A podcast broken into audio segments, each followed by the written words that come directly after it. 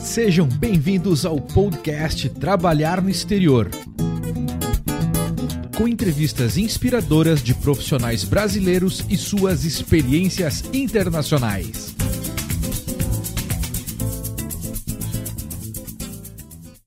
Olá, seja bem-vindo ao podcast Trabalhar no Exterior. Eu sou Eric Menal e todo episódio entrevistamos um profissional brasileiro que trabalha no exterior ou para uma empresa internacional. Apesar que esse episódio é um pouquinho diferente, vocês já vão ver o que, que é isso. A ideia aqui é compartilhar histórias reais para inspirar você que busca uma oportunidade profissional lá fora. O episódio de hoje, como eu falei, é diferente. A gente está com uma convidada bem especial aqui, alguém que se nos episódios anteriores a gente falou com alguém que já está estabelecido, num lugar só no exterior, ou no Canadá, ou nos Estados Unidos, ou na Suécia, ou na Alemanha, a, a Luísa tem uma história um pouquinho diferente para contar para a gente. E eu não sei nem se ela gosta do termo nômade digital, mas é o termo da, que o pessoal usa bastante. Então a gente vai conhecer um pouquinho da história da Luísa Helena Pires, é, que eu conheci lá, conheci atrás através de amigos que trabalhou comigo na área de tecnologia. E estou acompanhando nos últimos anos aí no projeto novo dela, que ela vai contar um pouco. Luísa, seja muito bem-vinda ao nosso podcast. Olá, Eric. Olá, pessoal, tudo bem? Obrigado pelo convite, primeiramente, aí, né? É, acho que vai ser uma conversa bem bacana, vocês vão gostar dessa história louca aí que virou a minha vida nos, nos últimos dois anos. Mas foi uma mudança bem bacana, assim. É, pode usar o, o termo nômade digital, sim, gosto dele. Inclusive, estou lutando muito, né, pra, por esse termo. e, e é isso, vamos lá, que acho que vai, ser, vai ter muita informação bacana aí. E eu acho que vai ter muita gente que vai se identificar aí com essa minha nova fase. Você está falando de onde hoje com a gente, Luísa? Eu tô falando da Califórnia, eu tô em San Diego, né? Há algum tempinho uhum. já. É... Agora, fazendo dois anos que eu tô na estrada, né? Já adiantando um pouquinho a, o assunto aí. Mas eu tô em San Diego, na Califórnia. Para minha é surpresa também, porque não era um, um, plano eu estar aqui, mas enfim. pois é, e não, e o interessante até uma, uma pergunta bem transparente para ti, porque eh, você já viajou o mundo e literalmente a gente vai falar bastante do projeto da Idas e Milhas e tudo, todos os lugares que você viajou, efeito pandemia. Mas eu sempre percebi que os Estados Unidos tem, tinha uma certa, posso usar o termo rejeição, ou uma certa resistência, uma talvez, certa né? Resistência, resistência é uma boa Isso. palavra Resistência. E eu, e eu tenho um relacionamento de amor e ódio com o meu país, lógico. É... Da onde que veio essa resistência? Olha, é... eu nunca tive vontade de, de conhecer os Estados Unidos. É... Não sei te dizer exatamente porque eu sempre tive uma visão um pouco errada e um pouco não tão errada assim, depois de estar aqui alguns meses já, sobre os americanos e tudo mais, e sempre achei assim que ah, é um país que não tem muito a ver com o meu estilo, porque eu gosto de uma viagem mais roots, assim, natureza, mais pegada de país mais simples, mais barato. E eu acho que os Estados Unidos é muito capitalista para minha pessoa. Então eu sempre tive essa resistência. É, o que eu acho, hoje eu vejo que é errado a gente fazer um, né, um pré-julgamento sem conhecer, né? E por isso que, por isso e por outros motivos que eu acabei pensando assim, não, eu vou dar uma chance para os Estados Unidos, né? Vou lá ver o que que é, vou lá ver se o americano é assim mesmo, o quão capitalista é esse país, se, se tem beleza natural ou se é só shopping, não sei o que, vou lá ver o que que é. Mas sim, eu sempre tive uma resistência, tanto que era um país que eu acho que o universo ele anda me empurrando um pouco para cá, porque não estava nos meus planos de viagem nunca e já é a segunda vez que eu venho para cá. Interessante. É, é, assim, a minha visão é, é eu sempre digo, é o país da desigualdade. E eu, eu, falo isso com a experiência de, nos últimos anos, eu já eu chequei no mapa 27 estados diferentes nos Estados Unidos. Meu objetivo é completar todos os estados para entender um pouquinho mais o meu país. Uhum. Né? E é inacreditável. Assim, essa tua resistência tem uma fundamentação muito lógica que é realmente tem lugares que você vai que é muito complicado, o capitalismo de forma incessante é, gera muita pobreza, gera. Então Sim. a gente só vê quem, quem vai para os grandes centros só vê o bonito, só vê o turismo, só vê, mas existe um, um, uma base da pirâmide muito complicada no país. de novo, para mim é uma relação de amor e ódio como eu tenho com o Brasil hoje em dia. Depois de morar uhum. tanto tempo no Brasil, eu vejo a mesma a mesma lógica entre os dois países. Sim, exatamente. É, aqui assim, muita gente tem uma ideia de que Estados Unidos é um país perfeito, que é tudo lindo, que San Diego é lindo. É uma cidade muito bonita, é uma cidade que funciona, mas ela tem muito, assim como várias outras cidades aqui, tem muito problema tem muito muito problema de desigualdade mesmo, sim, que eu não imaginava, né? Eu não passei algumas coisas aqui nos meus primeiros dias que eu, eu pensei, eu vou embora desse lugar, eu não, não quero ficar aqui. Não imaginava que era assim, eu pensei que ia ser tudo perfeito e tal, e, e realmente, assim, é um, é um choque, né? A gente vê que, que tem muita desigualdade realmente, assim. É um país desenvolvido, mas que tem muito problema. Tem muita coisa boa também, mas tem realmente muito problema, né? Interessante.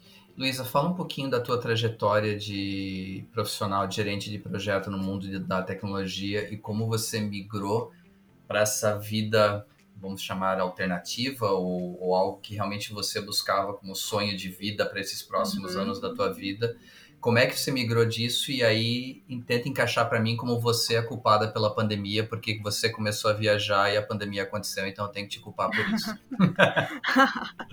boa, boa. então, gente, eu trabalhei muito tempo na área de tecnologia, né, uma empresa grande aí.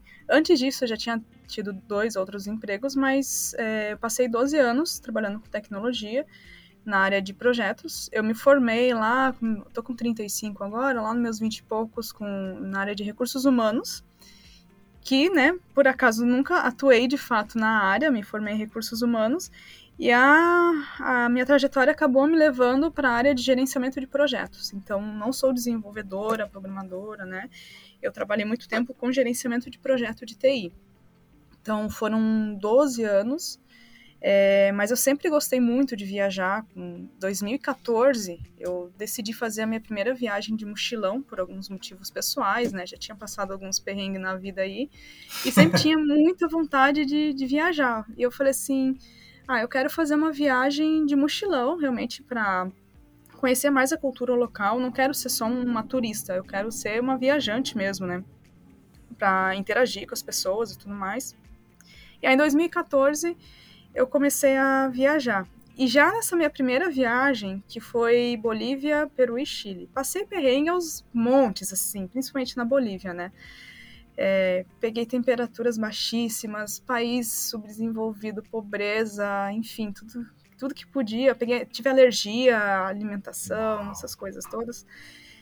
Mas desde aquela primeira viagem eu voltei assim, hum, alguma coisa mudou e eu, eu gostaria de fazer isso por muitas vezes e muito tempo. E aí, depois daquilo, todo ano eu tirava um mês de férias, todo, né, todo... por sorte eu tinha sempre uns chefes mais bonzinhos, assim, na empresa, eu falava, ó, eu preciso de 30 dias, não dá para quebrar minhas férias, eu preciso ficar um mês fora, não, não dá pra, tipo, fazer uma semana, depois duas, eu quero um mês. E aí, todo ano eu fazia alguma viagem. Primeiro foi Bolívia, Peru e Chile, daí 2015 eu fiz Patagônia, 2016 eu fui para o México, Belize e Guatemala, minha primeira vez no México. 2017, primeira vez na Ásia. 2017 eu fiz três viagens, que cada feriado eu pegava meu banco de horas, emendava e ó, tchau. Ia e ficava um tempão fora, assim. Fui para o Uruguai também em 2017, fui para o Nordeste, fiz um trekking lá nos Lençóis Maranhenses. E aí, 2018, é, fiz Colômbia. E no final de 2018, eu, eu já estava muito tempo pensando que eu queria fazer uma volta ao mundo. Falei, não, eu quero fazer, é um sonho de vida. A cada ano esse desejo aumentava, né?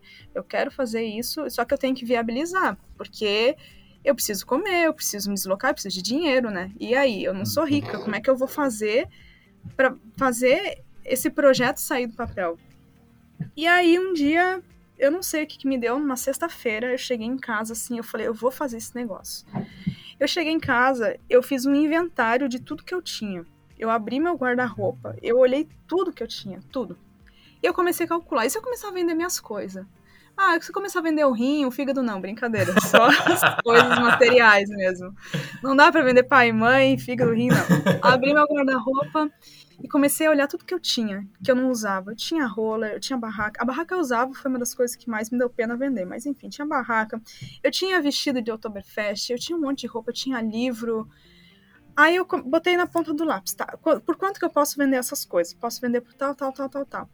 E aí vamos considerar que eu não consiga vender tudo, que eu venda só a metade, eu consigo levantar tanto de dinheiro. Meu carro vale quanto? Ah, vale tanto. É... Quanto tempo agora eu preciso viajar, eh, viajar não, trabalhar para levantar mais um tempo de, de grana? E se eu deixar acumular duas férias? Eu comecei, passei a noite fazendo cálculo.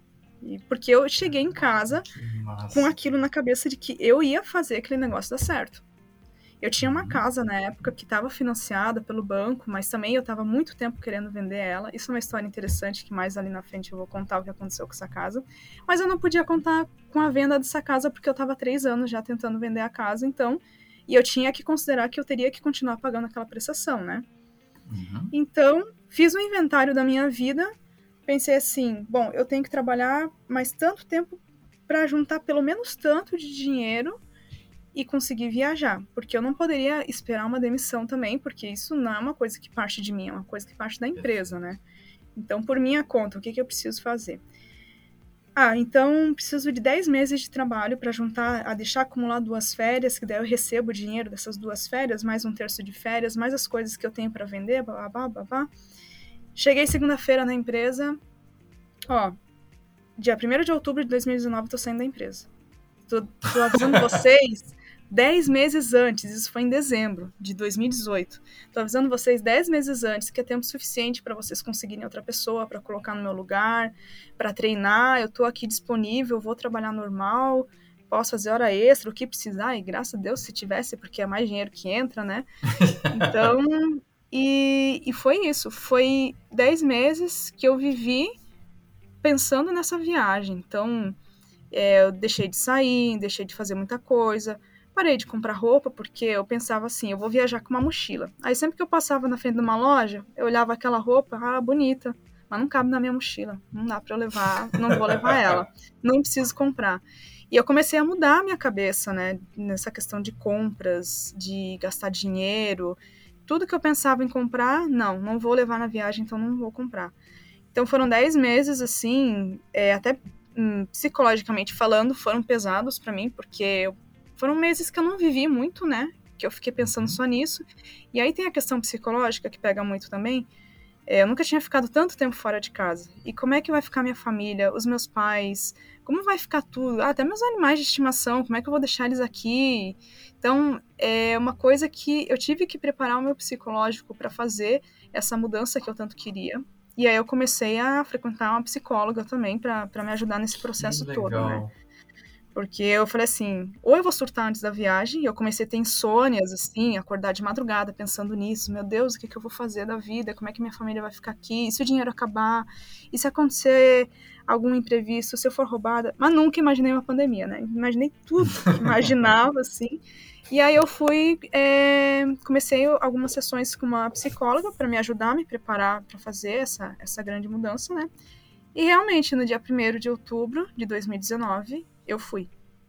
Já tinha vendido muita coisa que eu precisava vender, é, levantado uma grana não o suficiente para fazer toda a viagem, mas eu pensei assim, eu vou dar um jeito de me virar, vou fazer uns bicos, vou começar a trabalhar com alguma coisa, mas eu vou com esse dinheiro que eu tenho, se acabar o dinheiro eu volto, procuro um trabalho e pronto, a vida que segue, né? E a, o meu planejamento era fazer essa viagem em dois anos. Então comecei a viagem por onde? Estados Unidos.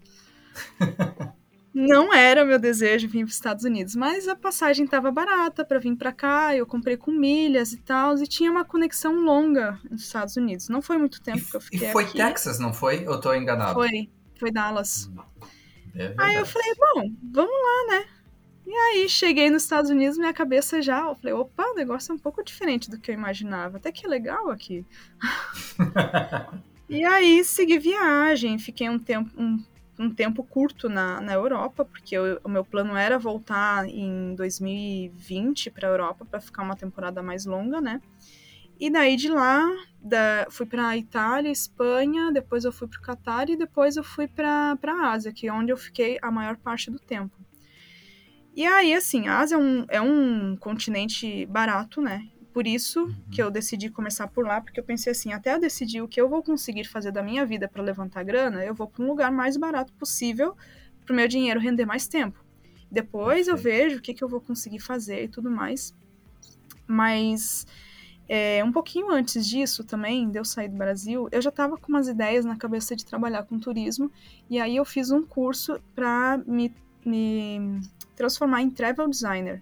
Que, que é um travel designer? É uma pessoa que faz uma viagem personalizada pra, para outras pessoas. Então, não cheguei do nada fazendo isso. Então, ah, se tem alguém querendo viajar, eu monto toda a viagem dessa pessoa, desde a hora que ela vai estar tá no, no aeroporto até a hora que ela voltar para o Brasil. E aí eu que fiz legal. um curso sobre isso e pensei, ah, posso mais para frente prestar uma consultoria de de viagem e começar a trabalhar como travel designer, fazer roteiro personalizado, tudo mais. Então essa é uma das coisas que eu pensei antes de sair no Brasil. Fiz o, até esse curso com o pessoal do Ainda Vou Lá, que é um, um pessoal que eu acompanhava há muito tempo já no Instagram. Eles fizeram já uma volta ao mundo com a filha, que é mais difícil ainda, né? Então eu já acompanhava eles há muito tempo, então fiz esse curso com eles. E aí fui viajar.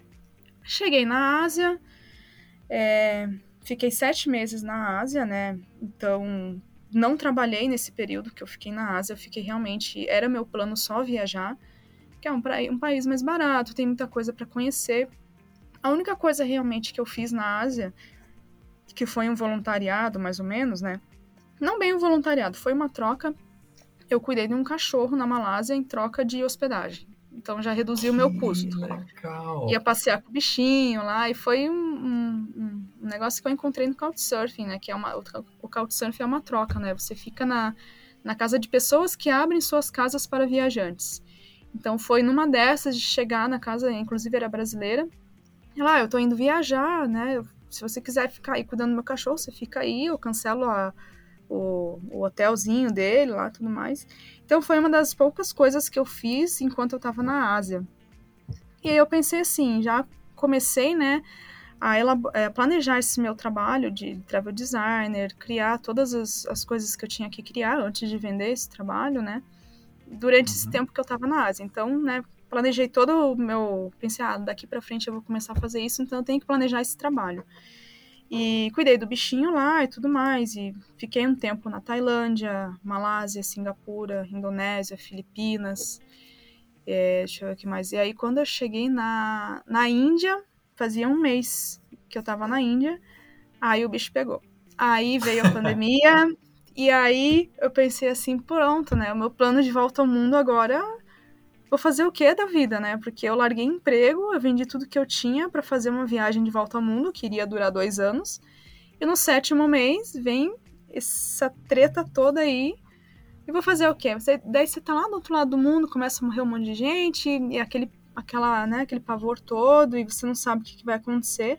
E eu tava na Índia, um dos lugares mais complicados de se estar durante uma pandemia, porque as pessoas que antes pediam para tirar foto comigo, que tinha aquela coisa toda, que na Índia eles tiparam cada esquina pedindo foto, né? Eles começaram a apontar o um dedo para mim, me chamando de corona na rua. Então, ah, afastando as crianças, e eles começaram a expulsar alguns estrangeiros dos hostels, porque eles estavam vendo a gente como uma pessoa que estava levando o vírus para dentro do, do país. Eu pensei assim, eu tinha conhecido duas brasileiras nessa viagem, pensei assim, eu preciso sair daqui. Eu tenho que sair, vamos sair desse país. A gente não pode, tipo, não é que não pode, dá para ficar aqui numa pandemia, dá, mas assim, o sistema de saúde da Índia é precário. Aí tinha toda essa questão de preconceito, uma coisa que não preconceito, né, mas assim, eles com essa visão de que a gente estava levando o vírus para lá. Então foi um negócio muito complicado. Aí o que eu pensei, país que eu gosto, que eu sei que é seguro e que vai ser mais tranquilo, Tailândia. Comprei uma passagem pro outro dia, vou para Tailândia. Se eu não conseguir voltar para o Brasil, é, eu fico na Tailândia. Porque eu sei que é um país seguro, eu posso andar livremente lá sem muito problema. É um país barato, se eu não conseguir voltar, eu consigo me manter durante algum tempo né, na Tailândia. E eu voltei para Tailândia. E aí eu pensei assim. E só na linha do tempo, Luiz, isso era o quê? Início de abril, final de março? Isso foi em março de 2019. 2020, 2019. Isso. E aí fui para Tailândia e comecei a ver essa questão de talvez voltar para o Brasil, né? Falei assim, bom, o bicho tá pegando, minha família tá lá, é, é, às vezes é meio complicado você ficar longe da família nessas horas, que você não sabe o que vai acontecer. Uhum. É, vou ver como, como que faz para voltar ao Brasil. Já não dava, porque Europa tinha fechado, Estados Unidos tinha fechado, um avião não consegue vir direto do, da Ásia até o Brasil, e os poucos voos que tinham conexão em alguns países que ainda estavam abertos hum. estavam caríssimos, assim. Eu falei, não, com esse dinheiro num, num voo desse eu fico na, na Tailândia um ano. Não tem Perfeito. condições. Um voo que custava tanto, ele quadriplicou, assim, não, bem mais, assim. Antes você pagava o quê? 4 mil reais e de volta para a Ásia, 5 mil reais e de volta. para quem eu, eu uso muito milhas, né? Mas para quem vai pagar com dinheiro. E aí tava custando 16 mil só para voltar. Uau! Então eu falei assim, 16 mil reais, gente, eu fico muito tempo aqui. Eu não espero essa pandemia passar aqui. E aí eu, eu descobri por alguns brasileiros que estava rolando um processo de repatriação. E aí eu procurei uh, o consulado brasileiro na Tailândia e eu descobri que realmente estava rolando essa conversa e tudo mais. Coloquei meu nome na, na lista de repatriação. Falei, se der certo, eu volto. Se não der certo, eu fico na Tailândia. Falei para minha família, ó, se rolar para repatriação, eu volto. Se não rolar, não volto, porque eu não vou pagar 16 mil reais uma passagem de retorno para o Brasil. E aí eu consegui, eu fiquei um mês na Tailândia e eu consegui repatriação para o Brasil.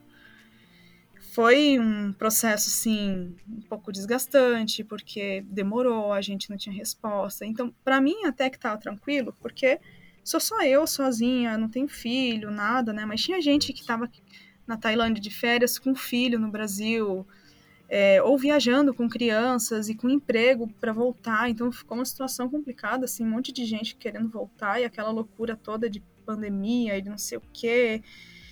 E, enfim, eu consegui voltar. Foi um voo o mais longo da minha vida, com certeza. Fiquei 32 horas dentro do avião. Uau!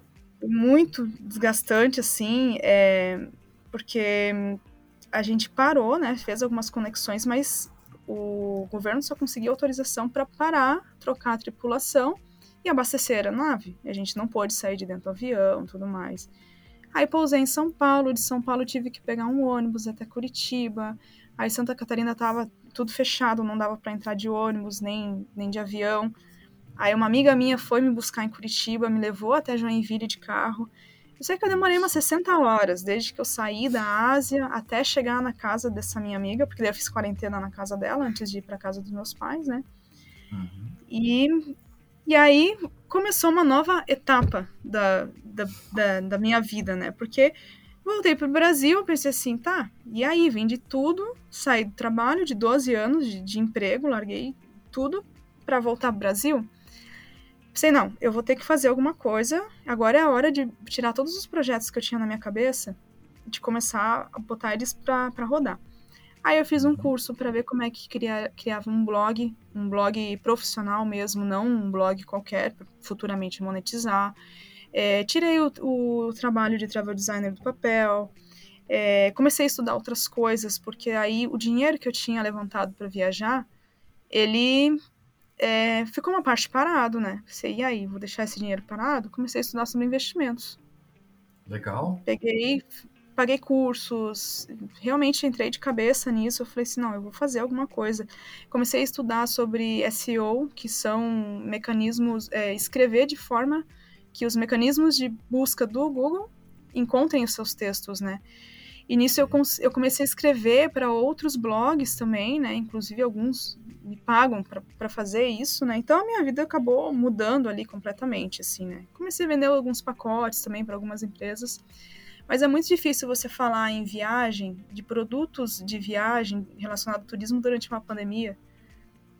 Então, assim, foi uma fase complicada, foi um, um tempo que eu aprendi muita coisa, que eu estudei sobre muita coisa, né? Mas realmente é, viver disso estava complicado. E eu falei assim: bom, a, a, minha viagem não vai parar aqui. O que, que eu vou fazer? Eu vou continuar viajando pelo Brasil. tentar fazer isso da forma. Porque eu já não tinha casa. É, claro que eu tenho o apoio dos meus pais, né? Tem a casa deles uhum. ali, mas já não é. Eu, eu, já não me sinto assim, sendo a minha casa. Eu já, agora, dois anos viajando, eu gosto de ter as minhas coisas, ter o meu canto. Então, eu falei assim: eu vou continuar, nem que seja morando em lugares diferentes. Alugo um lugar para eu ficar um tempo. E aí, eu comecei a fazer isso. Primeiro eu fui para São Francisco do Sul, que era ali do ladinho, né, de, de Joinville. Aluguei lá uma casa, fiquei lá um tempo. E aí continuei viajando, fui para Paraná. É, ainda meio difícil, assim, né, fazer isso tudo no meio de uma pandemia, mas tentando tomar alguns cuidados e continuei morando, né, continuei vivendo de forma nômade, né. É, depois eu fui para Minas Gerais, fui para o Rio de Janeiro também, para Paraty, fui para Bahia, depois voltei para Minas Gerais. Então eu fiquei um tempo dentro do Brasil, vivendo dessa forma nômade, né? Voluntariando em hostel, daí não precisava pagar hospedagem, isso me ajudava muito, né? Me ajuda até hoje, eu continuei fazendo, viajando nesse, dessa forma, né? Isso você negocia antes ou quando chega no local? Como é que funciona esse processo? Eu tento negociar um pouco antes, assim, né? E eu uhum. uso hoje uma plataforma chamada WordPackers, que para fazer essa troca já é uma plataforma que tem vários anfitriões no mundo inteiro que você pode se aplicar para voluntariar. Então, é um, não é exatamente um trabalho, você vai ajudar o hostel com algumas coisas que você conhece, né? Com algumas coisas que eles precisam. Não pode ser uma carga horária muito pesada, porque não pode, é, não pode entender isso como um trabalho, é uma troca, né? Você vai ajudar com eles com alguma coisa que você conhece, em troca de hospedagem, café da manhã, uma coisa assim. Então eu comecei a voluntariar porque foi uma maneira que eu encontrei de continuar me locomovendo com o custo baixo, né? E aí fiz isso dentro do Brasil, fiz isso nos Estados Unidos também, é, vou continuar fazendo até onde eu achar que devo, né? E isso me ajudou muito a, a continuar me locomovendo, né? Bom, uma pausa rápida nessa entrevista e já já voltamos com mais. Enquanto isso, você está pronto para uma oportunidade de emprego no exterior ou até mesmo para uma multinacional que exige inglês fluente? Que tal se preparar para o processo de recrutamento com um serviço especializado em entrevistas de emprego em inglês? Na Spark English, nós lhe ajudaremos desde a tradução do currículo e perfil do LinkedIn em inglês até um serviço personalizado de preparação para entrevistas, com simulações reais de acordo com o seu segmento e suas dificuldades. Visite sparkenglish.com.br e envie uma mensagem na página de contato com suas informações. Nós entraremos em contato para agendar uma avaliação gratuita e lhe ajudar a conquistar o emprego de seus sonhos. Spark English, seu serviço especializado de inglês para entrevistas de emprego. Agora vamos retornar à entrevista de hoje.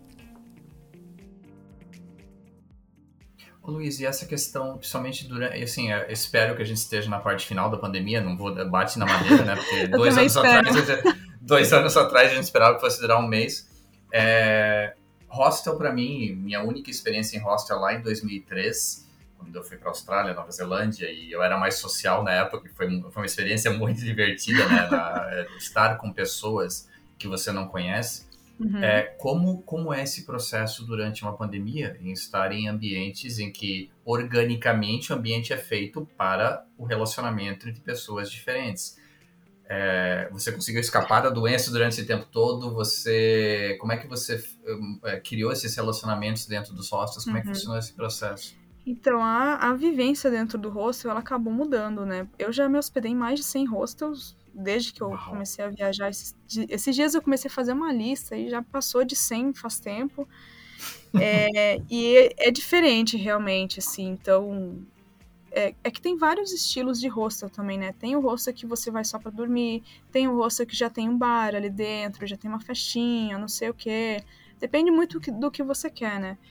Então, isso não vi mais, assim, na maioria deles já não tinha mais essa parte de festa, os que tinha bar, bar tá fechado, é, redução do, do número de pessoas por quarto, então já não, já não estavam lotando um quarto, né? Então, um quarto para 10 pessoas, estava ali cinco pessoas. E, é, uso de máscara, e depende muito do, do rosto, né? Mas ficou mais limitado. E não peguei Covid, fiz vários testes durante bom. a pandemia. É, sempre tentei me cuidar, principalmente no transporte, né? Ao pegar ônibus, arrumei muita encrenca dentro de ônibus também, viajando, em gente com a máscara no queixo. Arrumei encrenca dentro de ônibus, de, falar assim, ó, na próxima eu vou lá falar motorista, com o motorista para tirar você daqui. Porque tem gente que não queria, assim, né? Ônibus fechado, ar-condicionado ligado, janela fechada, e o pessoal com aquela máscara no queixo, que até hoje eu não sei para que serve uma máscara no queixo. Ótima Mas, pergunta. enfim. É, é, pois é. Até hoje eu tô tentando entender, né? Ser um pouco sarcástica aqui, mas né, se é um, um acessório de, de decoração, o que, que é, pra segurar, não sei. E, e, eu tentei sempre me cuidar ao máximo, assim, mesmo sabendo que viver em, dentro de um hostel não seria a forma mais segura de se fazer isso, né? Sabia que, que não era seguro, assim. Mas, enfim, passei ilesa, graças a Deus, né? Não tive nenhum problema. E mas a vivência dentro do hostel, respondendo mais a tua pergunta ali, ela mudou muito, né, com a pandemia. Essa parte de socialização, ela acabou mudando. Agora já vem voltando de novo, né? Já tenho percebido que as coisas depois da vacinação começou a voltar, né, essa parte de socialização. Uhum. Mas realmente mudou muito, assim, durante a pandemia. Pelo menos nos lugares que eu estava, né? Perfeito. Ô, Luiz, e voltando um pouco pré-pandemia, quando o mundo era feliz e a gente viajava e achava tudo bom, como é que era a questão da comunicação em todos esses países que você foi? É, é eu nunca te perguntei como é que é o teu nível de inglês, se já era avançado, é, se uhum. você só se comunicou em inglês, se você aprendeu algum idioma local, é, como é que foi esse processo de comunicação? Então, eu, eu falo espanhol, né? Já faz alguns uhum. anos, sou, sou fluente em espanhol. E eu sempre tive muita dificuldade com inglês. Mas sempre estava ali fazendo curso, né? E tentando. Aí, meu inglês, assim, ele não, não andava, assim, porque eu sempre tive muita dificuldade mesmo com inglês. Mas eu falei, eu vou de qualquer forma. Vou passar perrengue, eu sei, porque quando a gente não... Principalmente o inglês, né? É difícil mesmo, né? Você, você viajar sem saber falar inglês. Mas eu fui para muitos países que também não as pessoas também não falavam inglês. Uhum. Então, era o básico do meu lado com o básico da, da pessoa que estava do outro lado ali, né? Então, é aquela comunicação assim. É um. Não, não é. Eu não sei se. Eu não sei como explicar isso, porque é difícil você estar tá num país, principalmente quando o alfabeto é diferente, né? Quando as letras são diferentes, a escrita é diferente. E na Ásia, a maioria dos países é diferente. Tailândia, você olha o, a escrita deles, parece um monte de cobrinha. Escrita lá, um monte de desenho. É, na Índia também. Então, vários países é muito diferente, assim. E... Mas a comunicação, ela acaba acontecendo. Acho que o ser humano, ele, ele consegue se virar, né? Mas aí é aquela coisa, você se vira falta muito, muita coisa você acaba deixando para trás, assim, por exemplo, ah, você conhece uma pessoa de outro país no hostel, às vezes você não consegue ter uma comunica comunicação bacana se você não fala inglês. Você deixa de conhecer pessoas, você deixa de conhecer outras culturas por não saber falar. Hoje meu nível de inglês ele é intermediário, ainda não falo fluente mesmo viajando há dois anos. Essa minha dificuldade, dificuldade ainda me acompanha, mas melhorou muito, é claro. Hoje eu consigo é, me comunicar com as pessoas, eu consigo conversar, assim, né? Às vezes pedindo para repetir, né? Alguma coisa que eu não entendi e tudo mais. Mas eu, eu já tenho. Minha comunicação melhorou, ainda mais depois, agora quatro meses aqui nos Estados Unidos, né? Apesar de que aqui muita gente fala espanhol, mas melhorou muito, sim. E depende muito de quem tá falando comigo também. Depende do sotaque da pessoa, porque nem sempre são americanos ou pessoas que têm o inglês como sua, sua língua materna, né? Às vezes é uma pessoa lá de um outro país que estudou inglês e está falando com você, da mesma forma que a gente tem o sotaque, eles também têm o sotaque, né? Mas, assim, é, às vezes é difícil realmente. Lugares turísticos, eles são um pouco mais preparados para falar inglês com você mas o sotaque pega muito. Por exemplo, na Tailândia, eles, os tailandeses têm uma dificuldade de falar o R. Então, em muitas palavras em inglês, você acaba tendo uma dificuldade de entender o que eles estão falando porque eles não conseguem pronunciar muito bem o R. Então, sorry, eles vão falar sorry. Então, às vezes você fica ali, pô, o que, que essa pessoa tá falando? Não tô entendendo o que, que ele tá falando, né? Mas a comunicação a, a, gente sobrevive. Eu digo assim, o ser humano ele sobrevive a qualquer circunstância, assim, você vai dar um jeito, você vai usar o tradutor. É, é sempre interessante você aprender algumas palavras chaves, assim, da, do outro idioma, né? Então, como eu fiquei muito tempo na Tailândia, eu aprendi a falar algumas poucas coisas, assim, né? Tipo, cumprimentos, né? Agradecimento, tudo mais. Algumas coisas eu aprendi a falar. E isso deixa as pessoas mais abertas para ti. Porque todo mundo gosta quando vê que você se empenhou em, em aprender alguma coisa que eles falam, né? Da mesma forma que a gente, quando chega um gringo no Brasil falando alguma coisa de, de português, eu acho tão bonitinho, falou, olha só, ele sabe falar alguma coisa de português. e a mesma coisa acontece quando a gente está num outro país e solta algumas palavras no idioma deles. Eles acham legal isso. Então, eu acho que é até educado. Eu tenho um post no meu blog que eu falo sobre isso, sobre como viajar sem falar inglês. Tem várias dicas lá de aplicativos que dá para usar. É, então, se você não domina o idioma, dá para viajar. Claro que é muito melhor se você tiver pelo menos o inglês, né? Porque o inglês ele vai te ajudar muito mais no mundo inteiro aí, né? É, apesar de que tem muitos países que não falam inglês, mas o básico você consegue se comunicar é, num hostel ou nos lugares turísticos, se você for fazer um passeio, nas cidades maiores você consegue se comunicar. Então, é, dá para se virar, mas sendo inglês, e o espanhol na Ásia não me ajudou muito, né? Porque é mais o inglês mesmo. Mas o, tendo uma fluência melhor no inglês, você, você, tira de letra, assim. Muito legal. E a gente vai colocar um link do post do, do episódio, um link do site, na verdade, da Luísa, que é muito legal, Idas e Milhas.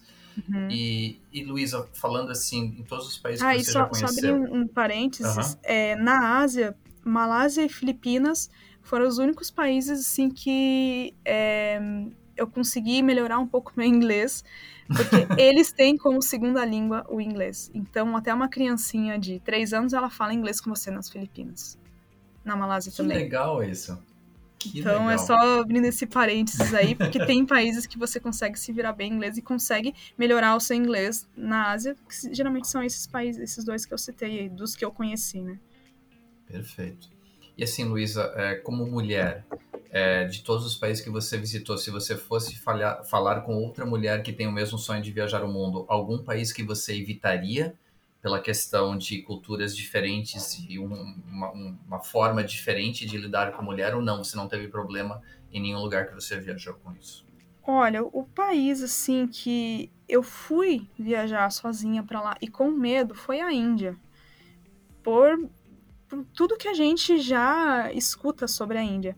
Porém, chegando lá, é, eu garanto assim que eu sofri muito menos assédio na Índia do que no Brasil. Interessante. Infelizmente, Interessante. assim, o Brasil ele é um país é, machista, extremamente machista ainda. Claro que a Índia tem seus problemas também, mas eu, eu, o que eu percebi da Índia é muito mais assim problema o, o negócio pega mais lá pra, para elas mesmo, para as indianas, para a mulher local porque ela tem que, que, que atender a várias. É, tem que se adequar a várias regras, enfim. Eu, eu, participei de alguns eventos lá na Índia, como o Holi, né, que é a festa das cores, que acontece uma vez por ano. E eu não vi mulher, não vi indiana lá. E aí a gente, tá, mas cadê as, as mulheres, né?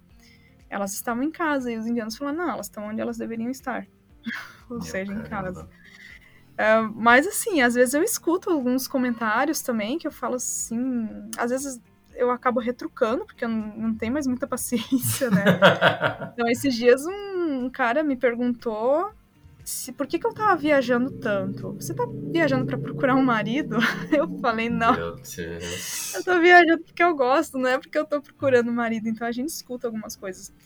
É, na Malásia, eu tive que cuidar um pouco também. É, teve um dia que eu lembro, eu gosto muito de usar batom, sempre usei batom muito forte, né?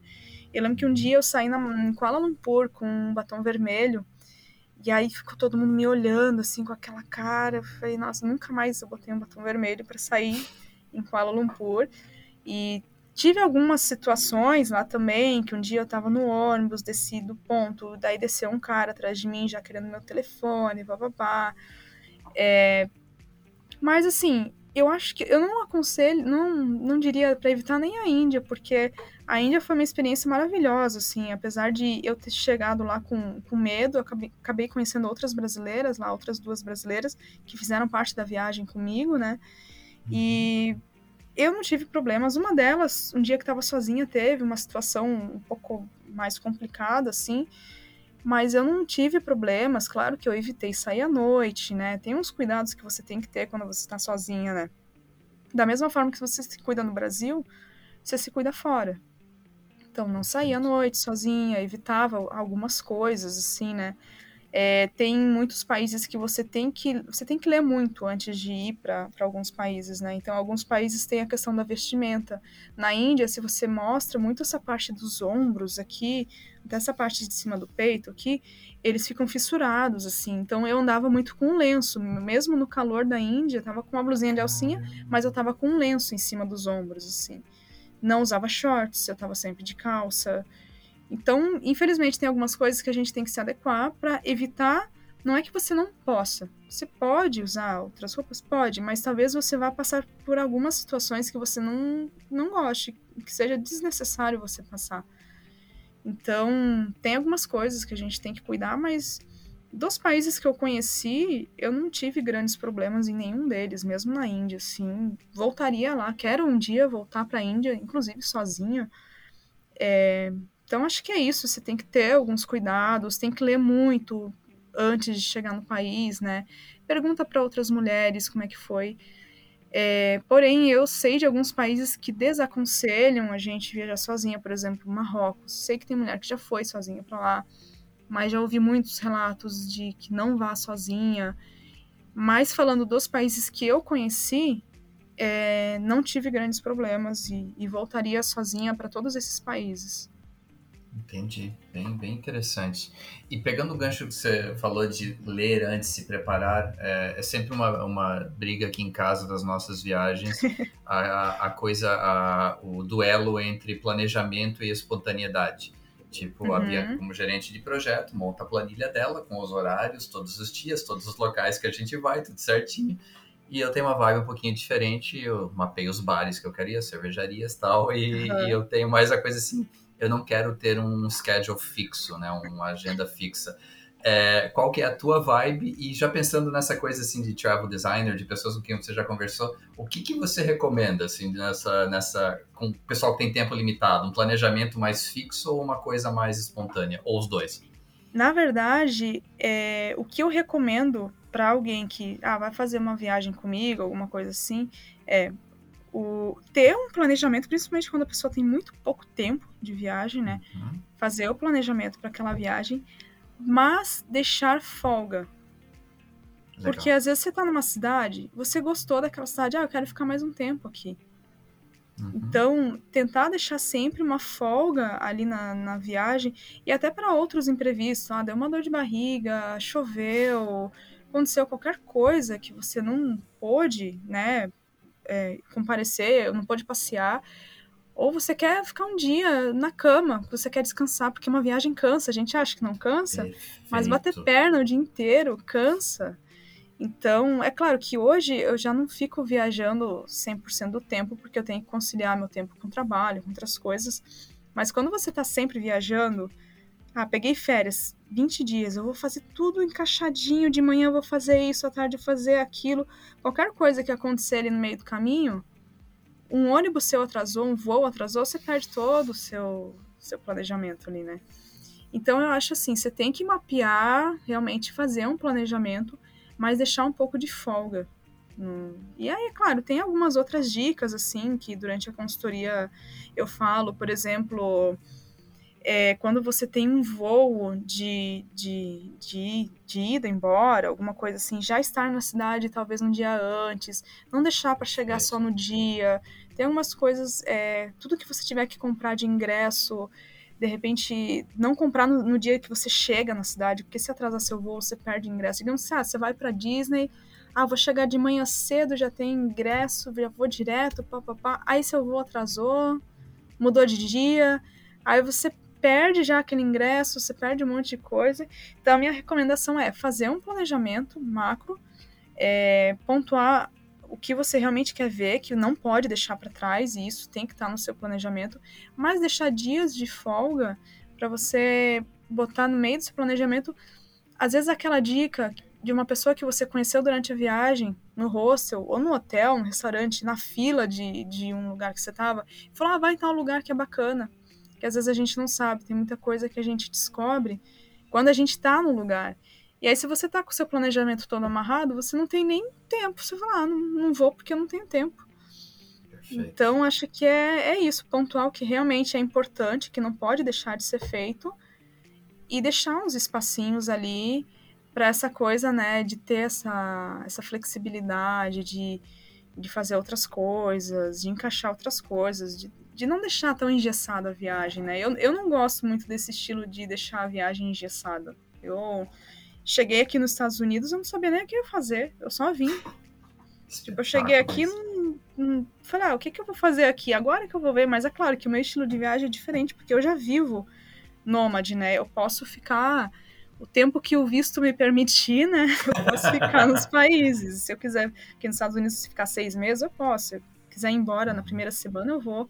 Agora, quem tem uma viagem de férias, já, já fica um pouco mais difícil, assim, né? Fazer isso. Ah, interessante. E assim, entendendo que a Califórnia é o seu próprio, é um país separado dentro dos Estados Unidos, Exato. mas até pela, pelo volume de população, pela, pela riqueza do, do estado e tudo isso. Mas como é que está esse final de pandemia? Como é que está o cuidado do pessoal? Como é que estão esses últimos, sei lá, uh, o pessoal que não está querendo se vacinar, se você vê muito isso aí, como é que estão essas últimas seis, sete, oito semanas aí na Califórnia? Tá, assim, você andando nas ruas, tá vida normal, não precisa mais usar máscara. O único lugar que precisa usar máscara, pelo menos aqui em San Diego, é no transporte público, daí você tem que usar. Mas muda um pouco também da, do lugar da Califórnia. Por exemplo, em São Francisco já, é, já tem, que, tem ainda que usar máscara em todos os lugares. San Diego não precisa. Festa tá funcionando normal, tá tudo funcionando normal. E tem muita gente que não quer se vacinar realmente. É, e eu acho que esse pessoal que não quer se vacinar não vai se vacinar. Uhum. De que quem tinha que ser vacinado e quem queria ser vacinado já foi não vai aumentar o percentual de pessoas vacinadas agora porque eles botaram na cabeça que eles não vão se vacinar.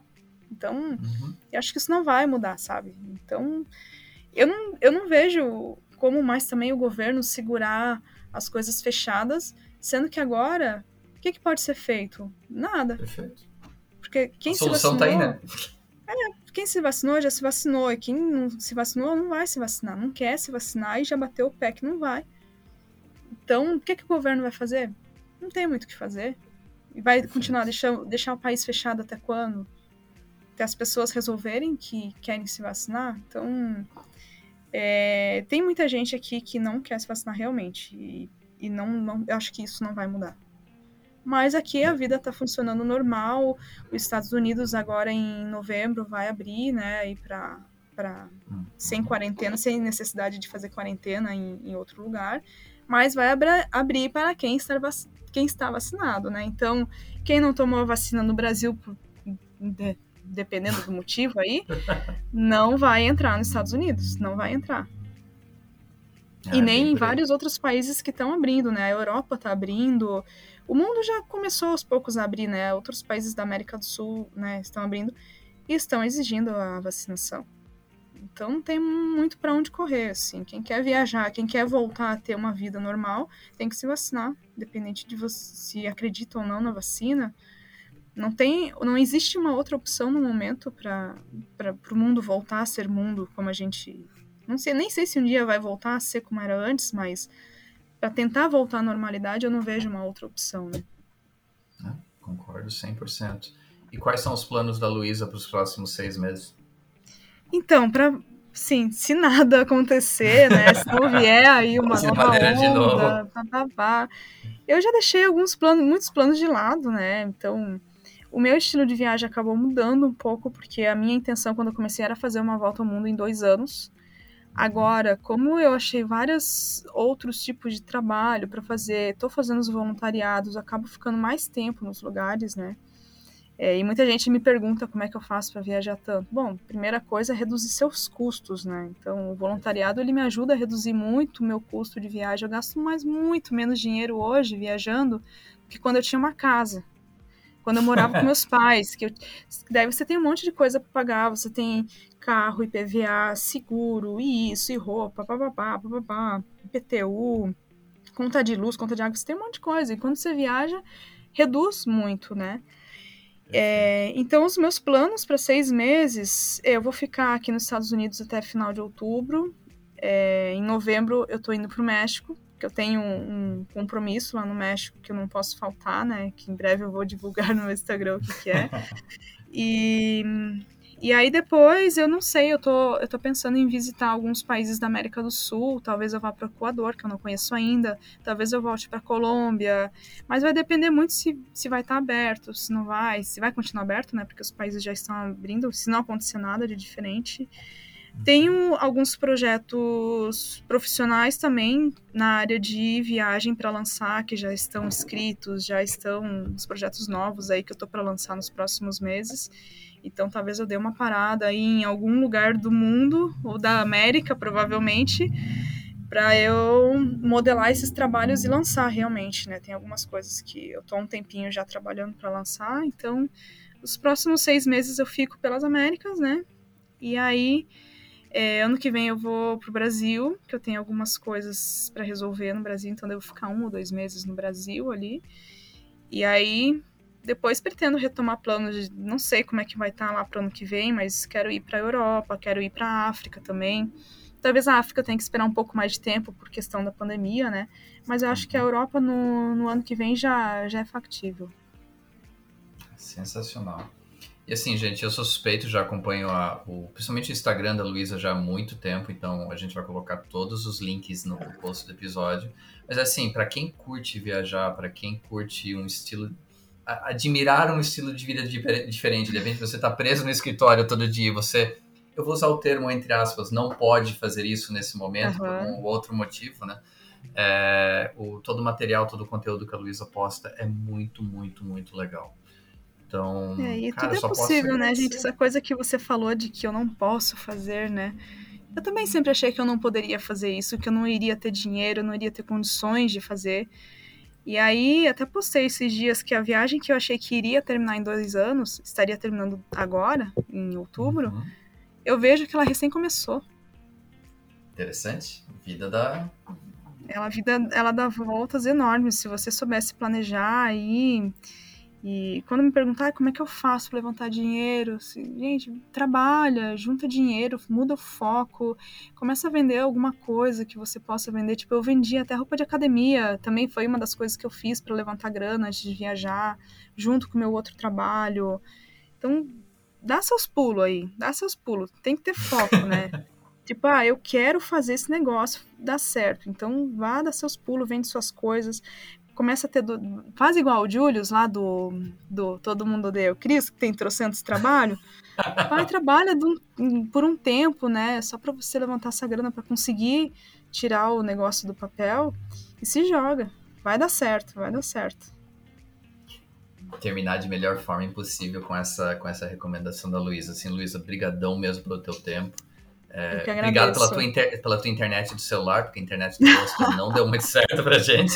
É, a internet do rosto tem isso de morar em rosto, né? A gente tem umas coisas que às vezes não funcionam daquele jeito, assim, mas a gente dá um jeito de dar certo. E acompanhe, acompanhe o conteúdo da Luísa, entre em contato com ela quem tem dúvidas, quem tem interesse em, em experienciar esse tipo de. Quer, quer, quer, mudar de vida, né? Que no fundo é isso, é mudar de vida, é, é fazer alguma coisa diferente. E ser mais feliz do que a gente que está preso no escritório. tem gente que gosta, né? Então eu sempre falo assim, as pessoas elas têm que fazer o que faz feliz. Se ah, está feliz, tá, você está trabalhando com algo que te faz bem, tá ótimo. Agora, se você não está feliz, você tem que achar uma forma de mudar isso. Nem que seja a longo prazo, ah, não dá para fazer agora, mas daqui a uns meses eu consigo. Mas faz um, um planejamento e, e faz o negócio dar certo, que uma hora vai. É isso aí. Luísa, brigadão mesmo pelo teu tempo. Pessoal que está ouvindo o podcast, até o próximo episódio. Grande abraço a todo mundo. Valeu. Obrigada, Eric. Esse podcast foi um oferecimento de Spark English, serviços de tradução e consultoria para entrevistas de emprego em inglês e internacionalização de empresas.